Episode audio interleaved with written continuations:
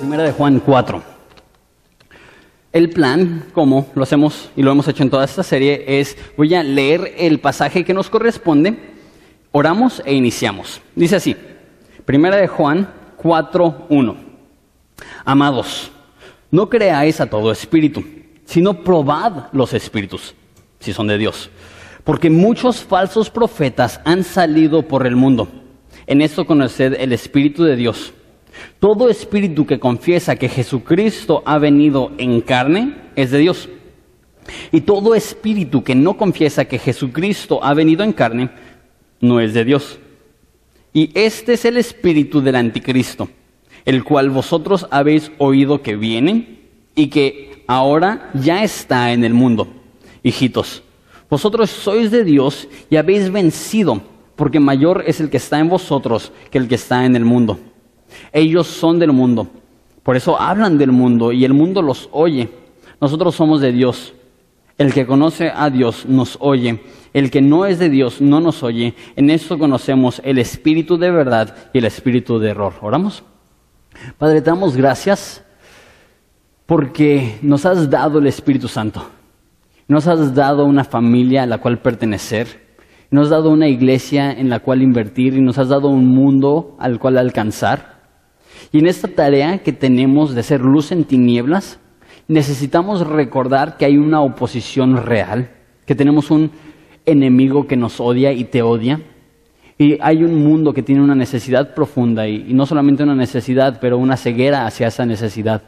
Entonces Jesús te pido que nos uses y que uses este estudio. A lo mejor hay personas aquí que no te conocen, que llegan como escépticos o que llegan interesados pero realmente sin conocer qué es lo que dice la Biblia acerca de ti. Te pido que les ilumines para que el precioso Evangelio de Jesucristo les pueda salvar.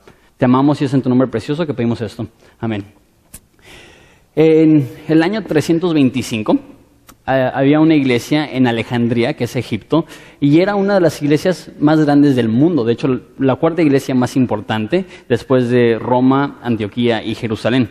Y en esa iglesia había un hombre que se llamaba Arrio. Y él era un hombre, nos dice la historia, alto, apuesto, inteligente y eh, muy intelectual. Entonces, y elocuente al momento de hablar. Y en esa iglesia, que era una iglesia grande que estaba encargada de la administración y la evangelización de todo África, para que se den una idea del tamaño, este hombre Arrio empezó a predicar una doctrina que desvió a miles de personas. Y lo que él decía es, Jesús es como Dios. Eh, es de cierta forma divino, pero no es tan divino como el Padre, no es tan divino como, como Jehová. Y es, más, este, no, no, es ni siquiera eterno, es, un ser creado inferior a, a Dios. Y muchas personas creyeron eso y hubo tal división en esa iglesia importante que hicieron el primer concilio, se llama el concilio de Nicea, a nivel iglesia en 300 años desde el libro de Hechos cuando tuvieron un concilio en Jerusalén. Fue tanto el problema a nivel cristianismo que reunieron a todos los cristianos o líderes cristianos del mundo para hablar de esa situación. Y la pregunta que querían resolver es, ¿quién es Jesús? ¿Es Dios que dejó de ser Dios para ser hombre? ¿Es un hombre que llegó a ser Dios es creado, es eterno. Eh, ¿Quién es? Y, y, su conclusión en ese concilio es que Jesús es una persona con dos esencias, 100% Dios y 100% hombre. No es que Dios dejó de ser Dios para ser hombre, y no es que Dios fue un hombre que llegó a ser Dios, es que Dios agregó a su divinidad, agregó humanidad. Y en su cuerpo, simultáneamente, él tenía las dos esencias, hombre y Dios. Esa fue la conclusión. Y esa es, de hecho, yo, una conclusión que yo creo que llegaron en gran parte por los escritos de Juan, que Juan habla más de la deidad de Jesús que cualquier otro autor de la Biblia. Entonces nos va a ayudar para investigar este pasaje, pero es interesante porque eso fue hace 1700 años. Ahora, adelanta el reloj de la historia a hoy en día y hoy en día hay más personas que nunca que creen lo que eh, enseñaba Arrio, que, que, Jesús no puede ser Dios, que Jesús es un mero hombre iluminado, pero al, nivel de, Dios, ¿cómo crees? Por ejemplo, hoy en día hay, hay ramas de cristianismo que, que, mínimo ellos se llaman cristianos, este, pero niegan que Jesús es el, es el, mismo que el Padre, mínimo a su nivel de autoridad, entre ellos mormones, testigos de Jehová. Ellos te dirán cosas como, mormones, eh, Jesús fue un hombre que llegó a ser Dios, como tú y yo podemos llegar a ser dioses. Y los testigos de Jehová te dirán, posiblemente es divino, pero no es Jehová, no, no es el Padre, no está a su nivel de autoridad. Y si te sales del cristianismo, los musulmanes, que, que son un, este, un billón, o sea, mil millones y medio de, musulmanes en el mundo, creen que Jesús es un simple profeta. Los budistas creen que Jesús es solamente un hombre iluminado, pero no es Dios. Los hindús creen que Jesús es, es uno de millones de dioses. Entonces la pregunta es, ¿quién es Jesús? y no hay pregunta más importante que esa, y Satanás lo sabe. Satanás sabe que la pregunta más importante que nos podemos hacer es ¿quién es Jesús? Entonces es la meta de Satanás que nosotros contestemos esa pregunta incorrectamente. Eso es la pregunta hoy en día. ¿Quién es Jesús? Eso fue la pregunta en el concilio de Nicea hace 1700 años. Eso fue la pregunta a finales del primer siglo cuando Juan escribe esta carta. La pregunta es, ¿quién es Jesús? ¿Es Dios? ¿Fue hombre? ¿Cómo puede ser que Dios se haga hombre? ¿Cómo puede ser que un hombre sea Dios? Y esa es la pregunta que querían contestar. Y habían muchos jóvenes y muchas personas que querían razonar esto. No podían entenderlo. Entonces llegaron unos hombres, se llaman los gnósticos, dentro de esa iglesia y están diciendo, sí, Jesús es Dios, pero no fue hombre. Era una aparición, sus seguidores lo veían, pero, pero no lo podías tocar. Si estuvieras caminando en la playa con él, tú tuvieras tus huellas y él no dejara huellas porque, porque es una aparición, es, es un fantasma, es lo que estaban enseñando. Entonces, en respuesta a eso, Juan escribe esto, mira lo que dice versículo 1. Dice, amados, no creáis a todo espíritu, sino probad a los espíritus, si son de Dios, porque muchos falsos profetas han salido por el mundo. ¿Qué es lo que dice? Juan dice, tengan cuidado. No todos los que dicen hablar por Dios son de Dios. No todos los espíritus son enviados por Dios o son el Espíritu Santo. Hoy en día necesitamos escuchar eso más que nunca, porque México en su gran mayoría es un país muy supersticioso y muchos cristianos siguen abrazando cierta superstición aún después de conocer a Cristo. Y es Cristo y colgar un ajo de tu puerta. Y es Cristo y leer este, el horóscopo. Y es Cristo y eh, astrología, y es Cristo y X o Y, cosas espirituales que, que, no tienen nada que ver con Jesús, que no tienen nada que ver con la Biblia. Y lo que está diciendo aquí es, no creas a todo espíritu. No todo lo espiritual es bueno. Hoy en día es popular, está de moda decir, pues soy espiritual. ¿Qué significa eso? Y, todas las artistas y los artistas lo dicen. y ¿Y cuál, qué crees acerca de Dios? Pues, pues la verdad, yo, soy una persona, me considero una persona muy espiritual. ¿Has escuchado eso a lo mejor en, los medios? ¿Qué significa eso? No sé. y, esa es la realidad de la mayoría de gente. Aman la espiritualidad, quieren verse como que, están en contacto con el más allá. Pero al mismo tiempo, si estás en contacto con el más allá y no es Jesús, está a punto de decir que es el espíritu del anticristo. Ahora, tengo que cuidarme. Porque la tendencia mexicana es, como dije, la superstición y creemos muy fácilmente en, el rollo espiritual, que, no todo lo que existe son las cosas que se ven, que, hay más de lo que se ve. Pero también tengo que considerar que estamos en Ensenada, que es la, ciudad con más universidades per cápita del país y que tenemos más científicos que cualquier otra ciudad del país. Y sé que hay personas que no creen en un, en un rango espiritual, que no creen en un mundo espiritual. Y pasé tiempo en Inglaterra como misionero y me me tocó estar en un país que la gran mayoría de las personas no consideran que hay un ámbito espiritual, que, solamente es lo físico y, hasta ahí nada más. Y yo le doy gracias a Dios que, Él me abrió los ojos desde que empecé en el ministerio a la realidad. Les comento una historia de volada para, ilustrar que, no todo espíritu es de Dios. Estaba en, Chiapas, tenía 18 años, este, y estaba interpretando, más bien traduciendo para un, un grupo de misioneros y de repente alguien se me acercó, los ojos cuadrados, y me dijo, Jonathan, tienes que venir. Y me llevó a un chavo que tenía probablemente unos 22 años y me dijo, este, soy poseído por un demonio y yo soy escéptico y, no, le creí. Pero le dije, pues a ver, cuéntame tu historia. Dijo, no, pues mi, este, mi abuelo era satanista, lo fui a visitar, había una, eh, un altar en el cual estaba adorando, el altar estaba lleno de luz, me dio miedo, llegué a la casa, mi hermanito de cinco años estaba endemoniado, podía recoger a mi papá a, los cinco años y aventarlo por, por el demonio que le estaba poseyendo y yo estoy como que, malditas drogas. Este, la, la, la verdad es, eso es lo, que lo estaba escuchando y, y no le creía nada.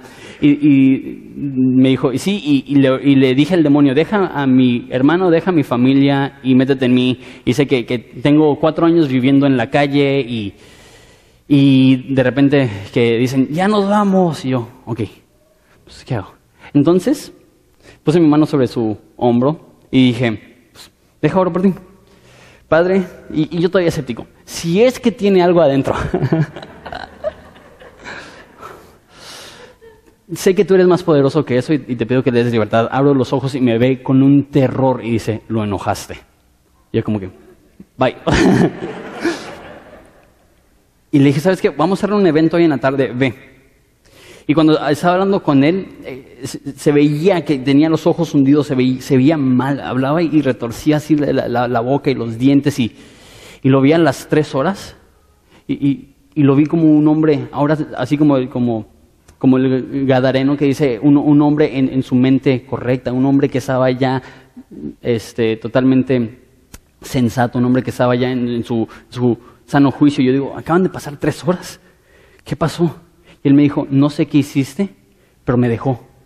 Y me dijo con lágrimas en sus ojos, tengo cuatro años sin ver a mi mamá. Ahora por fin la voy a poder ir a ver. Y, y, me quedé como, ¿cómo explico eso? Y, no es algo que, wow, qué autoridad espiritual, porque te digo, ni lo creía. Dios, si hay algo por ahí, casi. Pero Dios le libró de esa opresión, le, libró de esa eh, esclavitud espiritual, le abrió los ojos. Y a, lo mejor tú dices, sí, ¿y qué? También en ese mismo año eh, estaba con una persona, íbamos a ir a una playa, y me dijo, Jonathan, tuve un sueño. Y, todos me cuentan sus sueños porque soy pastor, yo creo, y, quieren saber, como si fuera, no sé, Walter Mercado. pero, pero me cuentan sus sueños como que, ok, ¿y qué significa? Y, me contó una persona, pues estábamos, este, e, en, estamos en la playa y pasó un perro blanco y un perro negro y se estaba quemando el cerro y se estaba incendiando el mar. Y yo como que, ok. Y fuimos a, esta playa y estuvimos estudiando la Biblia y estábamos en una fogata. Y, esa mañana habíamos bautizado a, dos de los chavos que fueron y de repente pasa un perro blanco y pasa un perro negro. Y se levanta esa persona y dice, el cerro, y el cerro que estaba enfrente se estaba quemando. Ahora, habían otras cuatro personas, no, no, no lo inventé, no era una alucinación. Y en esa mañana habíamos hecho bautizos y yo creo que esos por la razón que había visto fuego en el mar. Y yo digo, y nos los dijo a varias personas. Y cuando lo estaba, estaba contando ese sueño, nosotros estábamos, estás bien loco. De repente llegamos, y, tan exacto, como un perro blanco y un perro negro, y yo me quedé, ¿qué es esto? Yo creo que Dios fue bueno, lleno de gracia, y quería abrir mis ojos como un chavo escéptico a la realidad que, que realmente hay un ámbito espiritual que no podemos ver y realmente hay espíritus buenos y hay espíritus malos, y adorar a un espíritu en general que no es Jesús es adorar demonios, porque no hay, no hay espíritus intermedios. Es o luz o tinieblas, o es Jesús o es sus enemigos, o es la verdad o es la mentira. Entonces dice, prueba todos los espíritus.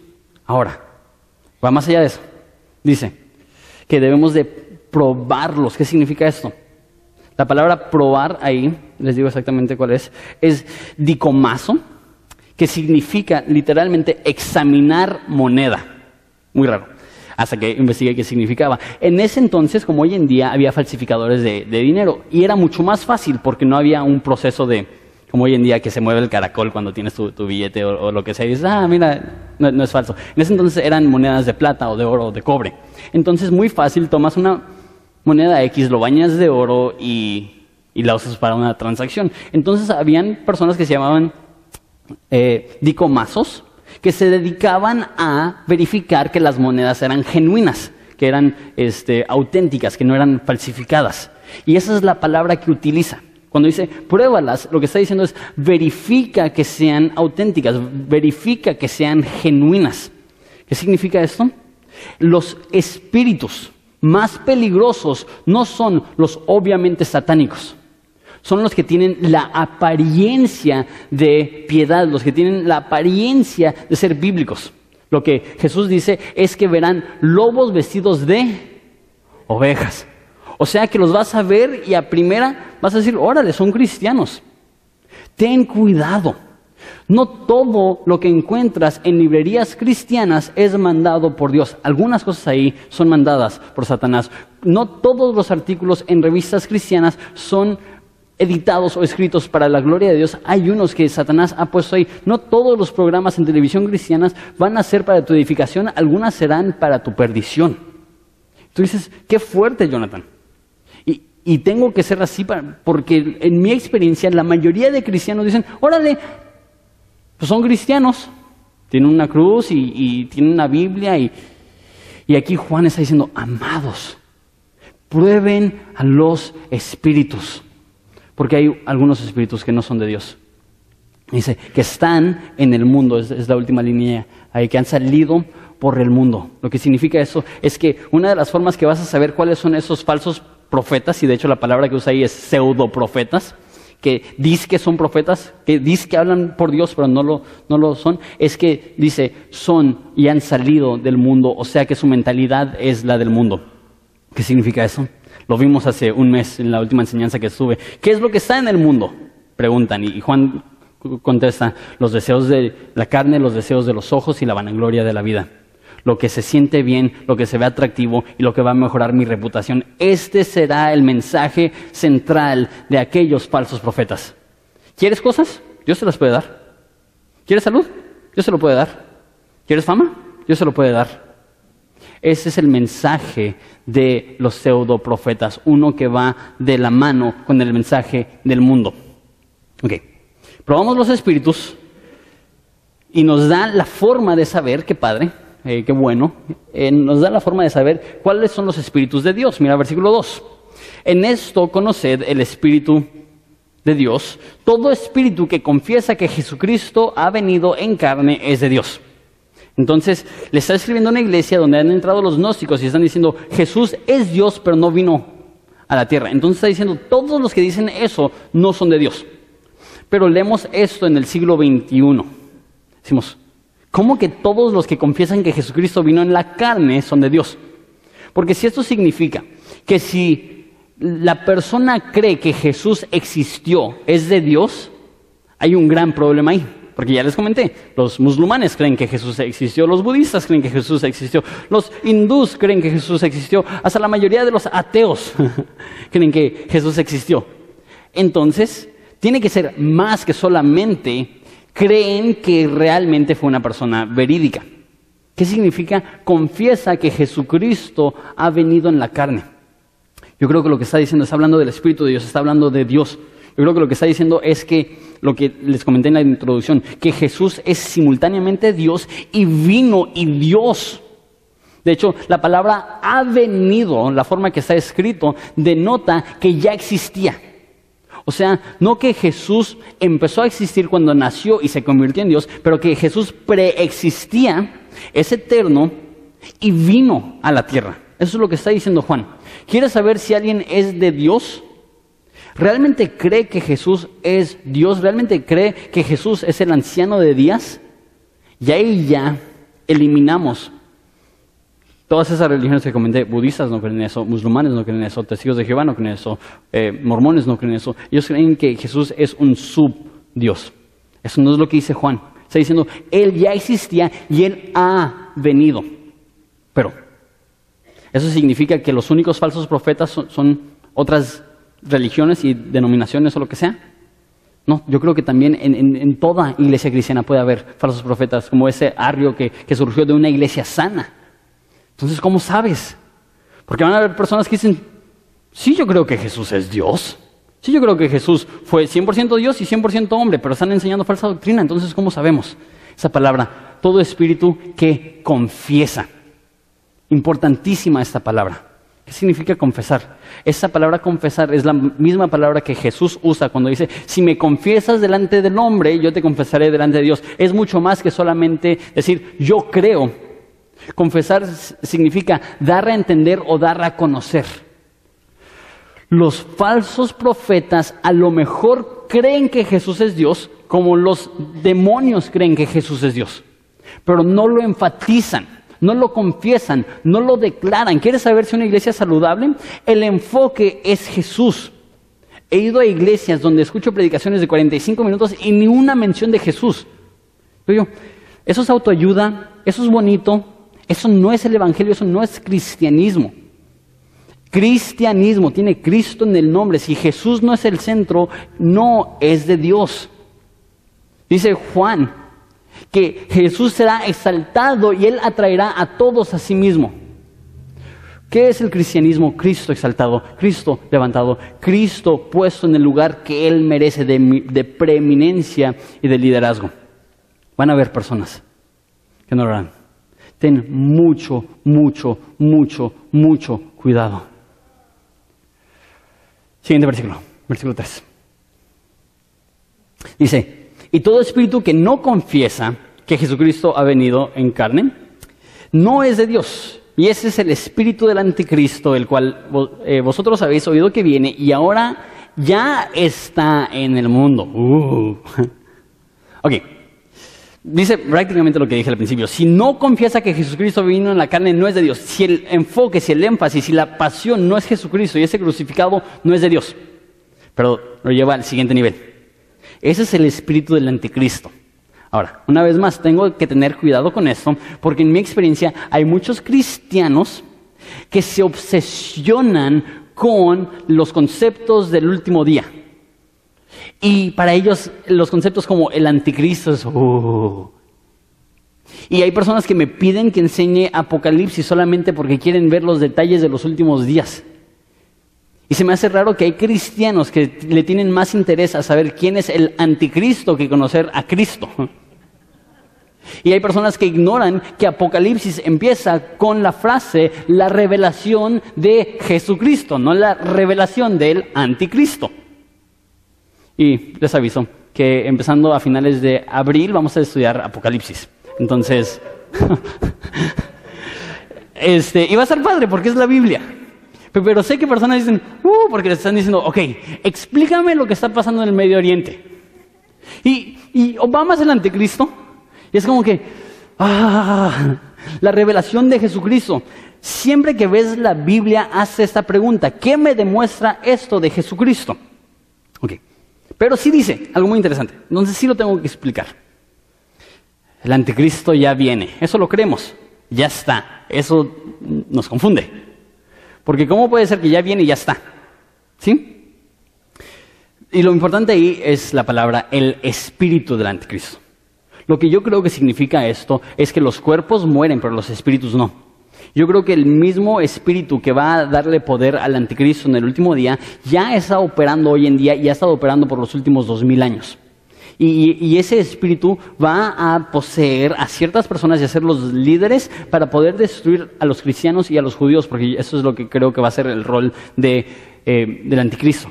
Y eso nos ayuda a explicar a personas como César Nerón, que, metía a los cristianos al Coliseo a, verlos cómo los despedazaban los leones, o, a personas como Hitler, que fue responsable, aún siendo él el líder de la iglesia este, alemana en su momento aún siendo líder de la iglesia alemana, él llegó a, tener el holocausto.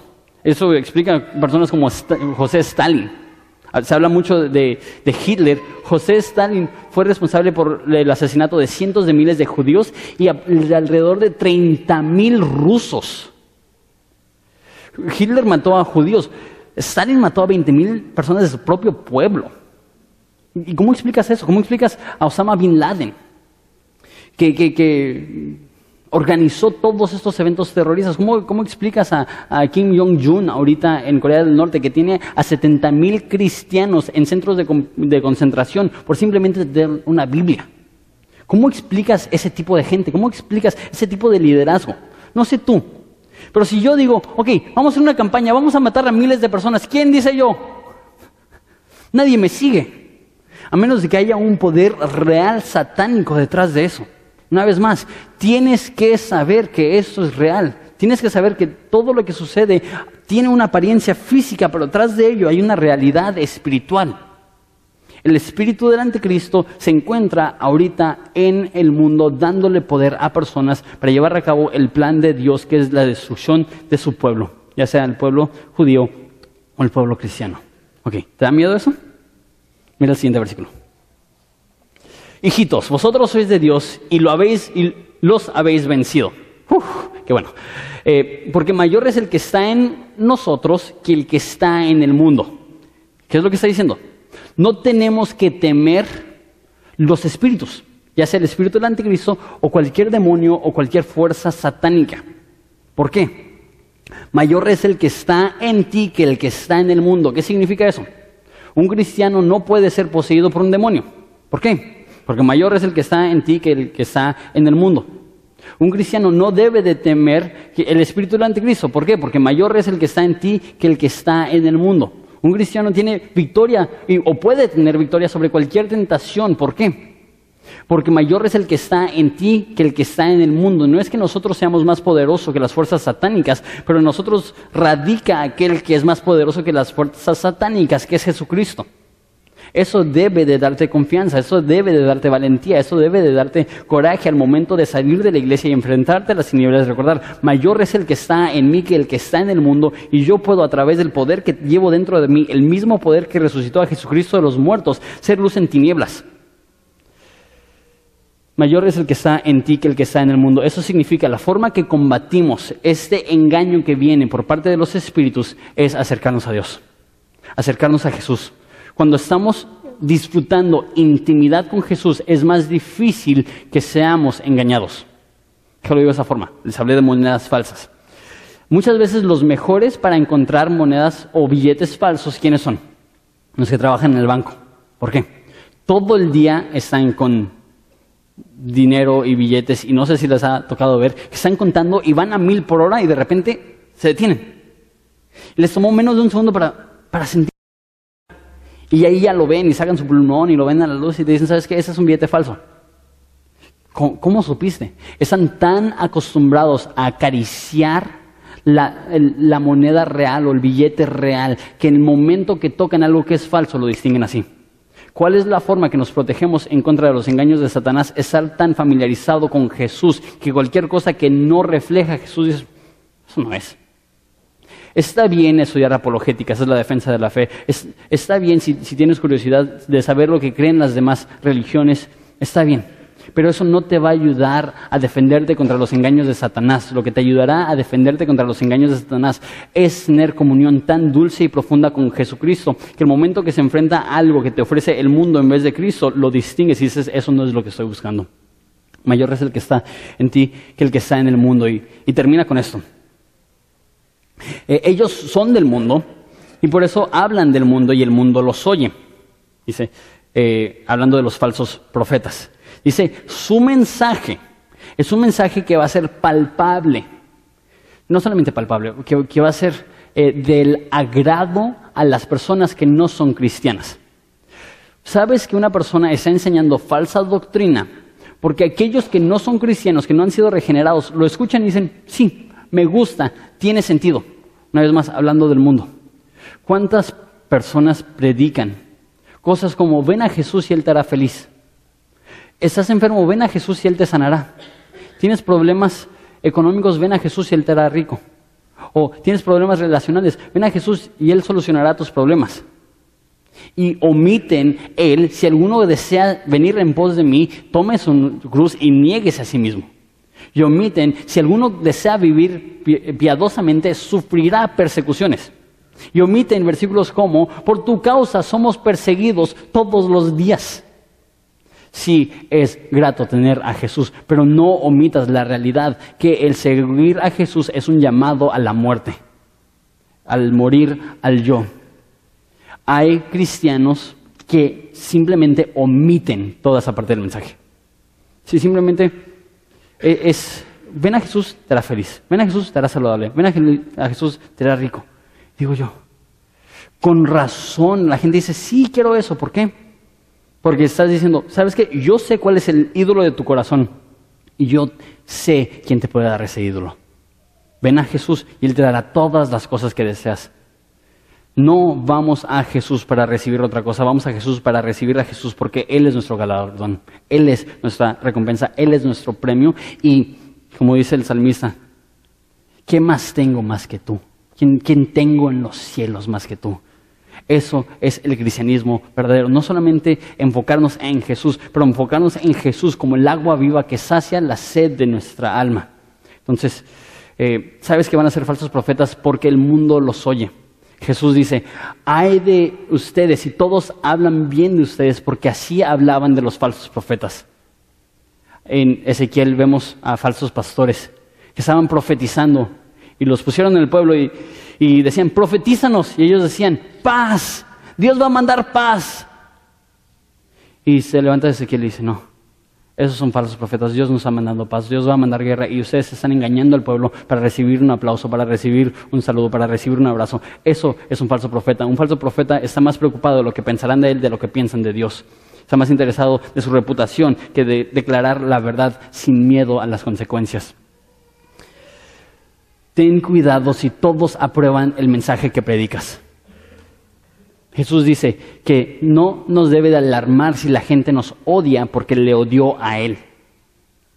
El cristianismo no es un mensaje popular. El cristianismo hoy y siempre será ir en contra de la corriente de la cultura. Tenemos que aceptarlo. Y en vez de intentar ser cool o buena onda o mírenme a mí, yo ya en mi espiritualidad, ¿cuál es tu espiritualidad? Necesitamos predicar el Evangelio. ¿Y cuál es? Que todos estamos perdidos. Que somos como ovejas que se han descarriado, sin redil, sin esperanza, sin dirección, sin pastor, sin salvación. Y que Jesús fue mandado para rescatarnos. Y eso es el último punto. Mira versículo 6.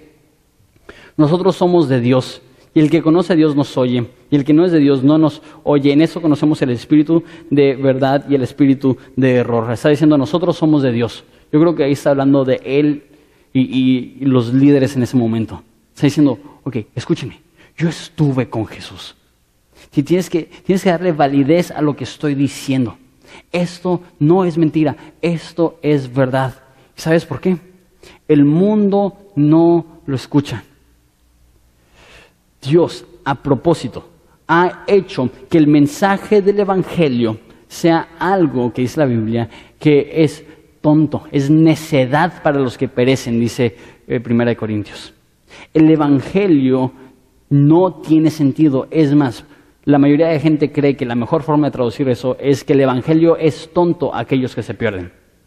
Si tú le predicas a alguien y dicen, eso tiene sentido perfecto, no estás enseñando el Evangelio verdadero. El Evangelio perfecto, verdadero, no tiene sentido. No tiene lógica. Va en contra de nuestra lógica y, no, no, somos vendedores.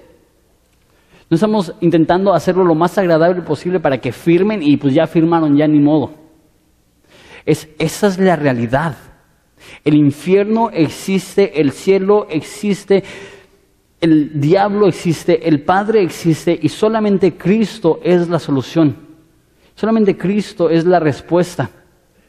Cristo hace esto a propósito porque Él no quiere que nosotros pongamos la confianza en nuestra propia habilidad de presentar el Evangelio. Él quiere que pongamos nuestra confianza en su habilidad de salvar a hombres pecaminosos.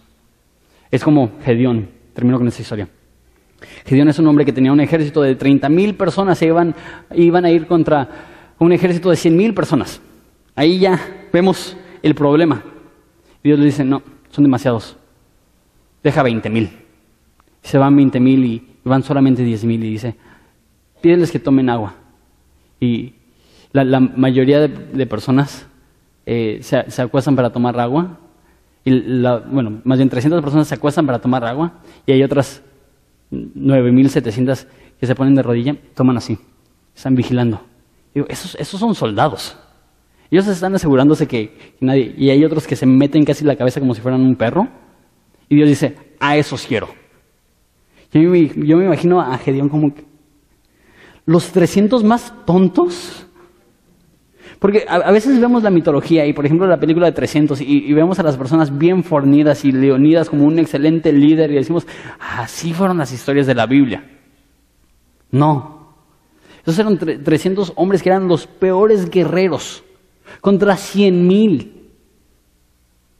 ¿Por qué hace eso Dios? Porque Él se asegura que siempre estemos en una postura que Él se lleve toda la gloria. Si el Evangelio fuera, ven a Dios y Él te hará feliz, ¿quién no quiere venir? El Evangelio no es ven a Dios y Él te hará feliz. Es ven a Dios, sufre el resto de tu vida y cuando mueras entrarás al gozo de tu Salvador y tendrás vida eterna que sobrepasa cualquier sentimiento o cualquier euforia que te puedas imaginar. Por eso toma fe.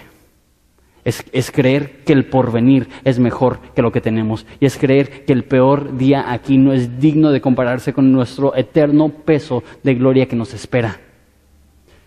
a lo mejor tú estás aquí y eres escéptico y no crees.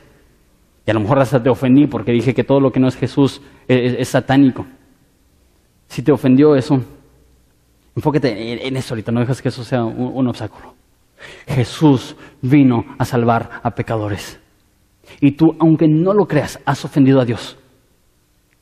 Y porque has ofendido a Dios, lo que mereces es justo, santo castigo.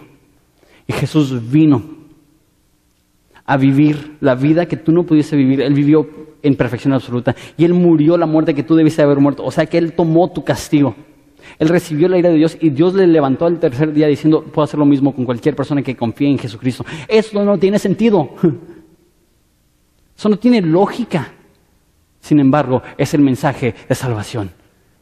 Es el mensaje que cientos de personas aquí te pueden decir, esto ha cambiado mi vida. Y no ha hecho que tenga una vida más fácil, pero sí ha hecho que tenga una vida que valga la pena. Y no ha hecho que tenga una vida sin problemas, ha hecho que tenga una vida que cuando se me enfrentan los problemas, sé que aún en esto el que está en mí es mayor que el que está en contra de nosotros y puedo confiar aún en la peor adversidad que se nos enfrenta. Esto es el cristianismo. Y esa es una invitación formal a que sigas a Jesús, a que creas en Jesús, a que vivas para Jesús y que recibas la invitación de Jesús a formar parte de su familia. ¿Les parece si nos ponemos de pie y lloramos?